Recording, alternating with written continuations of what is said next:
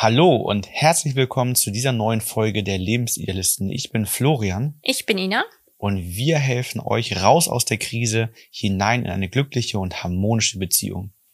In dieser Folge soll es um das Thema Beziehung mit einem Narzissten gehen, Merkmale, Ursachen und potenzielle Lösungen, denn das ist ein Thema, was immer wieder Menschen interessiert und sich die Frage gestellt wird, hat mein Partner etwa narzisstische Züge? Was bedeutet das für mich? Wie gehe ich damit um? Ich wünsche dir viele spannende Impulse und Erkenntnisse nach dem Intro.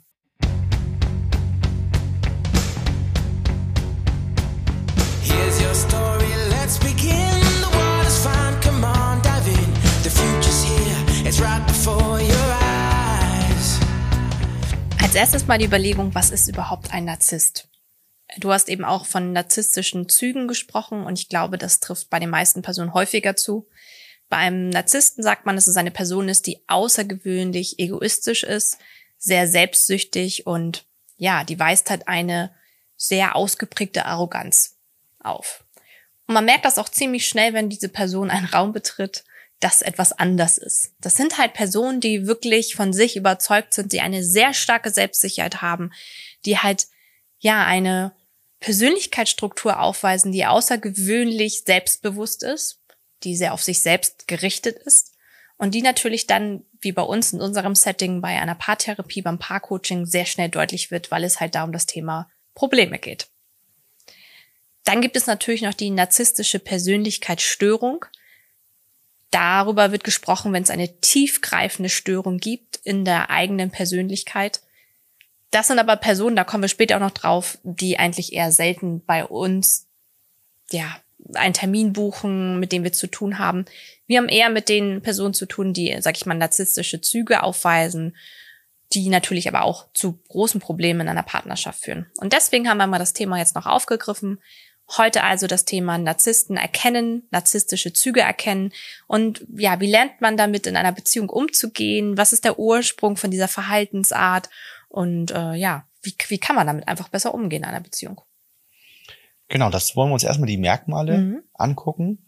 Welche Merkmale hat eine narzisstische Störung oder auch die, die Züge dahin? Und was wir häufig sehen, ist eine besondere Empfindlichkeit gegenüber dem eigenen positiven Selbstbild. Das heißt, mit Kritik und Feedback kann jemand dann sehr, sehr schwer nur umgehen, ähm, gerade wenn das Feedback eher negativ ausgerichtet ist. Und es gibt aber auch so eine Art Immunität, also das von sich wegweisen, also immer wieder sagen, nee, das liegt nicht an mir, das liegt an dir oder das liegt an irgendwelchen äußeren Umständen, aber auf keinen Fall liegt es an mir. Also diese, diese Immunität, das kann mir nicht passieren, dass ich Fehler mache, dass ich dich verletzt haben soll. Das kann gar nicht passiert sein. Genau.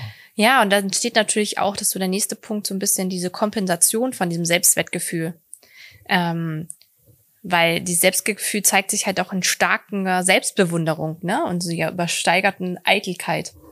Und der andere kann dann ja bei dem anderen das merken wir sehr schnell auch bei den äh, Kennenlerngesprächen, gar nicht die Gefühle erkennen. Also hat ein schlechtes Einfühlungsvermögen gegenüber dem Partner, die Partnerin.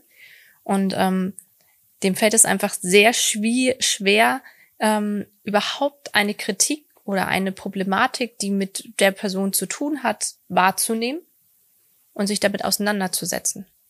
Und ähm, was so unsere Erfahrung ist, sind häufig auch Menschen, die halt sehr, sehr früh, also auch gerne unterbrechen, aber auch sehr früh dann dem anderen ähm, die Problematik alleine gern unterstellen würden. Also sagen, okay, das ist unser Problem, aber wir haben das Problem ja nur, weil du und schieben das Problem sozusagen dann sofort auf die andere Seite, damit derjenige dann wieder gut dasteht, da derjenige wieder in seinem Selbstwertgefühl sozusagen nicht mehr auf Augenhöhe mit demjenigen ist, der ja das Problem hat, sondern sich wieder drüber fühlt. Ne? Also in, das ist keine Beziehung mit einem Menschen, der narzisstische Persönlichkeitszüge hat, die äh, auf Augenhöhe stattfindet, sondern eher so ist, dass der sich gern über den anderen stellt.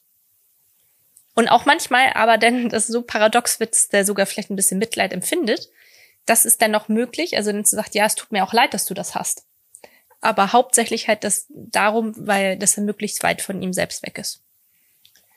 Ja, wir erleben das zum Beispiel in den Kennenlerngesprächen immer mal wieder, dass, dass jemand sich selbst zwar vorstellt, mhm. aber dann auch sehr schnell auf den anderen zu sprechen kommt und dann zum Beispiel sagt, ja, hallo, ich bin Florian und so und so alt, mach das und dies und ähm, ach so, und das ist Ina, meine Frau, die hat folgende Probleme. Ja. Und so, so, das, das zeigt schon mal, man weiß das irgendwie von sich. Das über mich ergehen. Das ist dann meistens in der, in der Entwicklung so entstanden. Ne? Mhm. Ähm, oder ähm, anderes Beispiel, ähm, jemand ist im Kennenlerntermin und der vierte Satz, der fällt, ist, ja, und ich verdiene übrigens Summe X Euro. Und ähm, man fragt sich so, oh, das ist ja schon was Besonderes. Oder hab so wenn, und so viel Mitarbeiter. Wenn jemand ja. überhaupt im, ja. im Gespräch so sagt, wie viel Geld er verdient, weil es auch für den Coaching-Prozess gar keine Relevanz hat, wie viel Geld er verdient. Das ist keine wichtige Information. Ähm, aber hier war es ganz wichtig, um einfach mal so den eigenen Wert klar zu machen. So, ich bin hier so und so einkommensstark. Ne? Ich habe also eine gewisse Position. Ähm, genau. Wiederum ein Beispiel noch, was was äh, was auch äh, regelmäßig oder was was ein besonderes Paar kennzeichnet, wo beide diese narzisstischen Züge hatten, wo nochmal so deutlich wird, wie die Menschen dann agieren. Ähm, das war so, dass das im Kennenlernen erstmal beide relativ offen war, haben zwar schon berichtet, dass andere schwer helfen konnten und so weiter. Und es wurde relativ schnell klar, dass Ursachen bei jedem selbst liegen, also wir in Einzelcoachings erstmal gehen, um Päckchen und Prägungen zu lösen. Und in den Einzelcoachings wurde dann klar, wie das gemeint ist, nämlich jeder von beiden ist davon ausgegangen, dass der andere Themen und Päckchen hat, die gelöst werden müssen, so dass jede Frage, ähm, egal wie ich sie gestellt habe, immer dazu führte, dass über den anderen geredet wurde. Und selbst mit dem Hinweis ähm, und der Erkenntnis, bei dem einen hat, hat sie hat das selber ausgesprochen, er nicht, zu sagen, oh, wir reden ja nur über den anderen, ähm, ist es dann trotzdem nicht dazu gekommen, dass sich der Blickwinkel auf sich selbst richten konnte. Das äh, Einzelcoaching haben wir dann relativ, ja, wir haben vorzeitig dann eigentlich erstmal beendet und gesagt, gut, dann haben wir jetzt erstmal vieles und schauen mal. Und nach den beiden ersten Einzelcoachings ähm, haben die sich dann auch nicht wieder gemeldet, den Termin abgesagt, was dann auch relativ klar war, ähm, weil beide an dem Punkt noch nicht waren, zu erkennen, dass jeder erstmal bei sich gucken sollte, um dann vielleicht mal zu schauen, was kann man an sich ändern, welche Anteile habe ich in mir, um dann auf den anderen zu schauen. Interessant war ja auch noch, was du erzählt hattest, dass ähm, es ja dann ja auch bei diesem Paar zum Beispiel diese Warnung gab, mhm. ne, dass der andere gesagt hat, du ähm, musst aufpassen, derjenige erzählt das so und so oder da darfst du dich nicht so und so äh, von täuschen lassen. Mhm. Und das finde ich auch immer noch, das machen eigentlich Paare ziemlich selten. Das ja. haben wir ziemlich selten, dass man äh, gerade im Einzelcoaching eigentlich sehr, sehr selten. Aber ähm, ja, das ist halt ja schon etwas Manipulatives. Mhm. Ne? Weil ich will dem anderen damit ja eine Brille geben, dass, äh, äh, dass er den anderen so und so bloß sehen soll ne? oder darauf achten soll. Und das wird gar nicht gebraucht. Ne? Also das, das äh, ist keine Sache in unserem Coaching-Prozess. Im Gegenteil. Und wir haben selber Methoden, damit wir nicht dahin geraten. Und äh, deswegen ist auch ganz bewusst beim Einzelcoaching, dass wir uns mit der Person, die vor Ort bei uns sitzt, beschäftigt und nicht mit dem Partner, mit der Partnerin, weil die hatten oder derjenige hat einen eigenen Termin und ähm, wollen ja natürlich auch gar nicht in den Ausschluss gehen. Und das war aber auch so noch so ein Hinweis darauf, okay, da ähm, ist das zwischen den beiden sehr narzisstisch im Umgang, ne? Ja, sehr egoistisch geprägt. So, ne? Jeder ja. hat so den Blick auf sich, ich bin aber gut und richtig ja. und hat den Blick auf den anderen, bei dir stimmt was nicht. Wenn genau. du das genau. änderst, dann wird es uns besser gehen. Ne? Genau. Genau, das hatten wir so mal die, die äh, Merkmale. Jetzt kommen wir zu den Ursachen. Genau, also die Ursachen, die sind psychologisch, äh, soweit ich weiß, noch gar nicht so hundertprozentig erklärt. Aber es lässt sich vermuten, wie bei vielen Dingen, dass natürlich in der Kindheit da einfach gewisse Dinge liegen, gerade wenn es jetzt nur um einen narzisstischen Zug geht und gar nicht darum, jetzt wirklich eine intensive Persönlichkeitsstörung entwickelt zu haben. Und das kann zum Beispiel daran liegen, dass man zu wenig Liebe, Anerkennung durch die Eltern bekommen hat. Ähm, vielleicht auch in Kombination mit stark sein müssen, perfekt sein müssen und keine Fehler machen dürfen. Ja, wir nennen das Schatten, die entstehen. Also man muss stark sein, man muss perfekt sein, man darf nicht Fehler machen. Mhm. Das sind Schatten, die man dann hat. Ähm, und durch diese Schatten kann es einem sehr erschwert sein, sich dann auch selbst zu reflektieren, weil man dann einfach sagt, ich muss ja stark sein, ich muss perfekt sein, ich mache keine Fehler, ähm, um sich auch selbst zu schützen. Genau. Ja, und das ist auch wieder so ein, eine Sache, die ähm, in der Kindererziehung auch immer sehr spannend ist. Ähm, da gibt es ja auch in der Pädagogik verschiedene Diskussionen drüber, über das Thema Lob, Anerkennung von Leistungen. Und da gibt es halt auch ein, das ist passiert sehr selten, aber es gibt es halt auch, dass da ein, ein, eine Persönlichkeitsstruktur entstehen kann bei einem Kind, wenn man es zu sehr idealisiert. Also wenn man es zu sehr hervorhebt, zu sehr ähm, ja das Perfekte sozusagen immer nur lobt und nicht fördert, dass das Kind auch kritisch sich mit sich selbst auseinandersetzt, um den eigenen Anteil zu sehen. Also sagen, okay, das kannst du sehr gut, das üben wir nochmal zusammen oder zu sagen, ja, das ist mal schief gelaufen, man muss auch nicht perfekt sein, das probiert man nochmal und ähm, damit einfach auch diese starke Überzeugung von sich selbst nicht auftritt, sondern das in einem gesunden Maße stattfindet. Ne, also man auch die Gefühle der anderen sehen kann, die Gefühle von den anderen, natürlich immer entwicklungsbedingt. Ne? Das kann man nicht von einem zwei- oder vier- oder fünfjährigen zu 100 Prozent verlangen, aber entwicklungsbedingt sagen kann, okay, so wie weit du jetzt bist, üben wir das, dass du ähm, auch die Gefühle von anderen sehen kannst, deinen eigenen Anteil sehen kannst und äh, die positive Absicht auch sehen kannst, warum der andere das gemacht hat, dich nicht gleich so angegriffen fühlst, dass das nicht gegen eingerichtet ist, wenn man Kritik bekommt, sondern man durch Kritik auch wachsen kann. Und was halt häufig vorliegt, ist, dass das Ganze auf Identitätsebene mhm. und nicht auf Ebene des Verhaltens gemacht wird und dadurch einfach sich das so stark in die Identität einprägt, dass man perfekt ist oder perfekt sein sollte und nicht ähm, das auf ein Verhalten zuordnet. Mhm. Also ähm, das kann auch fortlaufend Probleme machen. Also nehmen wir ein Beispiel, was, was äh, ja, wir auch in der Coaching-Ausbildung häufiger mal gehört haben. Das Beispiel, ähm, wenn jemand äh, ein, eine gute Leistung in Mathe bringt, mhm. na, dann kann ich natürlich sagen, hey, ähm, du hast eine tolle Note geschrieben, das, das ist sehr, sehr gut. Ähm, das hast du erreicht, weil du hast dafür so viel gelernt und, und hast dich dann auseinandergesetzt oder du hast im Unterricht gut aufgepasst. Also es gibt irgendein Verhalten, was dazu geführt hat, dass derjenige eine gute Note geschrieben hat. Wenn ich das aber auf Identitätsebene lobe und sage, du bist gut in Mathe, du bist ein kleines Mathe-Genie, dann kann das dafür sorgen, dass das auf meiner Identitätsebene ankommt. Und ich glaube, das würde automatisch so funktionieren, dass ich in Mathe immer gute Noten schreibe und würde das entkoppeln nach und nach von einem Verhalten, was gebraucht wird, wie dass ich lerne. Und dann kann die Enttäuschung groß sein, wenn ich auf einmal in der achten Klasse, wo es das erste Mal vielleicht richtig schwierig wird und ich bis jetzt nicht lernen musste und trotzdem gute Noten geschrieben habe, merke, ich schreibe auf einmal schlechte Noten und das überhaupt nicht zu meiner Identität passt, denn ich bin doch gut in Mathe. Wie kann es mir da passieren, das ja dass Lehrer ich eine schlechte sein, ne? Note schreibe? Hm. Jetzt, jetzt ist die Frage, wie gehen wir damit um? Ja. Ne? Genau. Ist es jetzt der Lehrer, der Schuld hat?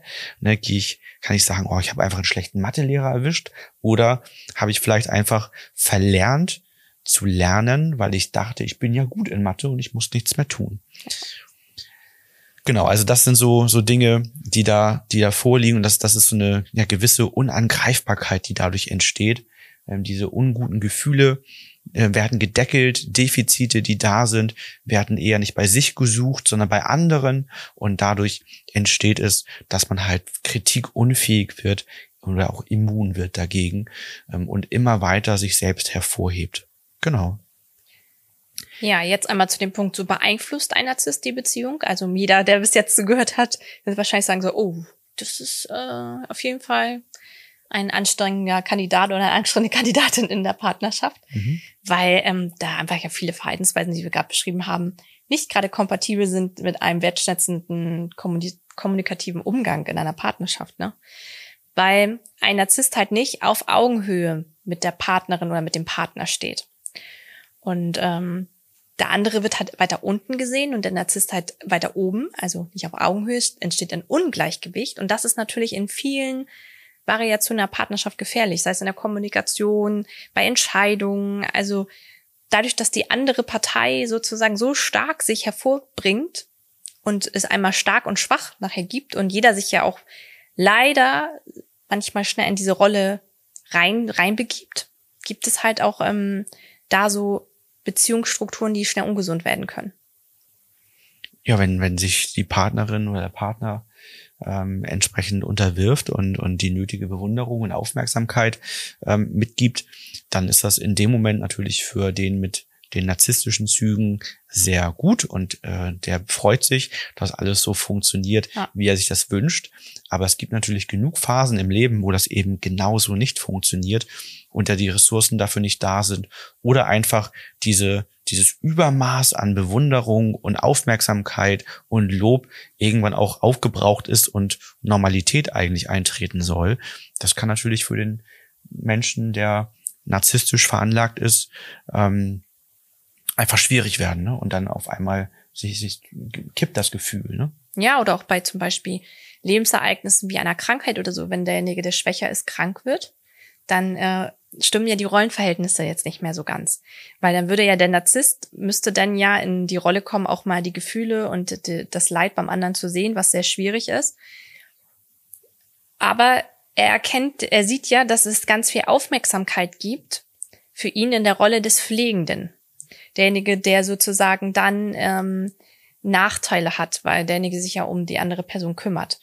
Und das, das sind nachher Konstrukte, die sehr schwierig sind und die auch so sehr viel Verletzungen halt in der Beziehung führen können, wenn man das Gefühl hat, ähm, warum machst du das eigentlich? Machst du das für dich, um selber gut dazustehen oder machst du das, weil du mir wirklich helfen möchtest? Oder ich habe mir deine Hilfe vielleicht ganz anders vorgestellt.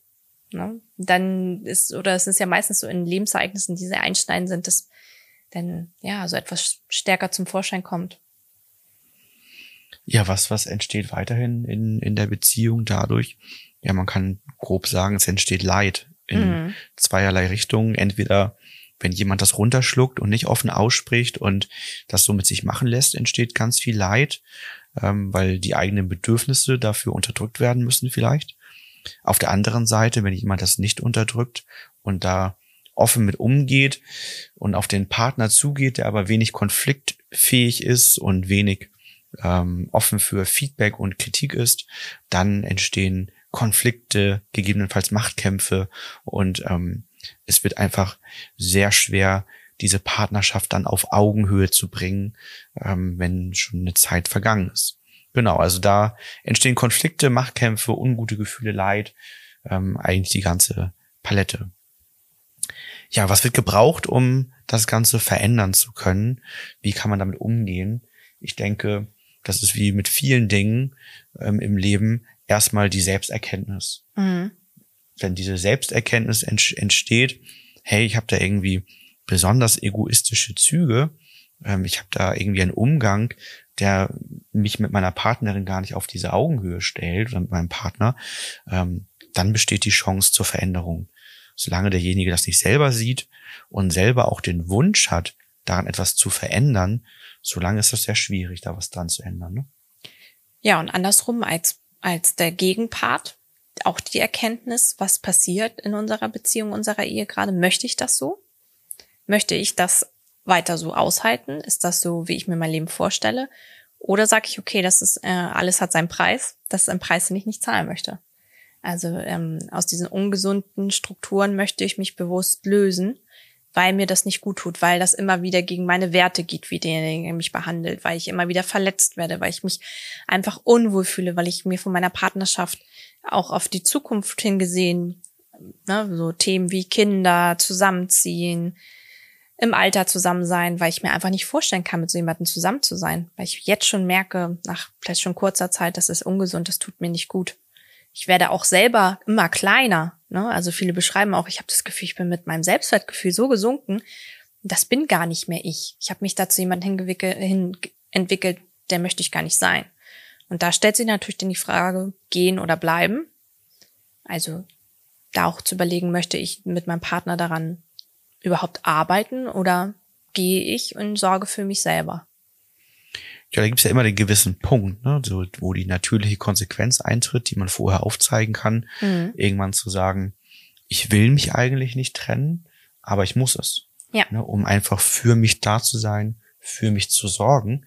Und ja, das, das kann so ein Punkt sein, der, der entsteht und da dann durchaus auch helfen kann, dass derjenige dann aufwacht und, und hinschaut. Ne? Genau. Ja, wo es dann natürlich ganz besonders äh, schwierig werden kann, ist, wenn jemand mit narzisstischen Zügen auf jemanden trifft, der Verlustängste hat und Angst vor Einsamkeit. Mhm. Ähm, das matcht erfahrungsgemäß leider ziemlich gut, dass die Menschen zusammentreffen, so dass dann ähm, dieser Schritt gar nicht gegangen werden kann. Da hatte ich auch ein Paar, was genauso aufgestellt war, wo ähm, es zwar in eine Paartherapie ging, aber eigentlich war es in dem Fall der Frau eigentlich sehr bewusst, dass das Richtung Trennung laufen muss, weil es eigentlich nicht geht. Und da war es eine Verlustangst, die sie zurückhielt, ähm, sich aus der Partnerschaft lösen zu können. Und das ist halt immer so der Punkt. Wenn jetzt mein Partner narzisstische Züge hat, ich die natürliche Konsequenz der Trennung aufgezeigt habe, aber das nichts bewirkt, ich den Schritt aber eigentlich gar nicht gehen kann, was eigentlich gebraucht wird, sonst darf ich diese natürliche Konsequenz der Trennung gar nicht erst aufzeigen und in den Raum bringen, dann kann es sein, dass dir zum Beispiel ein Einzelcoaching dabei hilft, deine Verlustangst zu lösen, die Angst vor Einsamkeit, dem Alleinsein zu lösen, so dass du in die Lage versetzt wirst, die Option der Trennung wirklich ziehen zu können. Auch das kann nochmal den Switch in der Beziehung bringen, mhm. denn wenn dein Partner dann merkt, oh, sie ist jetzt wirklich in der Lage, die Trennung durchzuziehen, dann könnte es dazu führen, dass derjenige sich verändert, muss es aber nicht. Und dann hättest du die Möglichkeit, die Trennung, wenn das dein Gefühl ist, dass es dir besser geht, damit wirklich durchzuführen. Okay. Eine ja. spannende Folge, ein spannendes Thema. Das zum Thema narzisstische Persönlichkeitszüge. Wie kann ich in der Beziehung damit umgehen? Ursache, Entwicklung, wie beeinflusst es die Umziehung? Wie kann ich es vielleicht lösen? Ja, ich hoffe, du hattest spannende Impulse und ähm, die Folge hilft dir ein Stück weiter auf deinem Weg. Wenn dir diese Folge gefallen hat und du gerne weitere Folgen von uns hören möchtest, dann abonniere doch ganz gerne unseren Podcast oder unseren YouTube-Kanal. Ähm, schau auf Instagram vorbei. Und wenn du das Gefühl hast, du selbst bist von dem einen oder anderen betroffen und findest da nicht so richtig den Weg heraus, dann ähm, ruf uns doch gerne an, buche ein kostenloses Kennenlernen. Ähm, buche ein kostenloses Kennenlernen. Bucht man etwas kosten? Bucht man auch, ne? Buche ein kostenloses Kennenlernen und ähm, ja, genau, lerne uns kennen im Online-Coaching, wenn du irgendwo ähm, aus Mittel- oder Süddeutschland kommst oder im Präsenzcoaching bei uns vor Ort, wenn du vielleicht aus Schleswig-Holstein oder Hamburg bist und lass uns gerne dein Problem gemeinsam angehen und lösen. Ansonsten hören wir uns das nächste Mal wieder. Bis zur nächsten Folge. Bis dann. Bis dann. Ciao.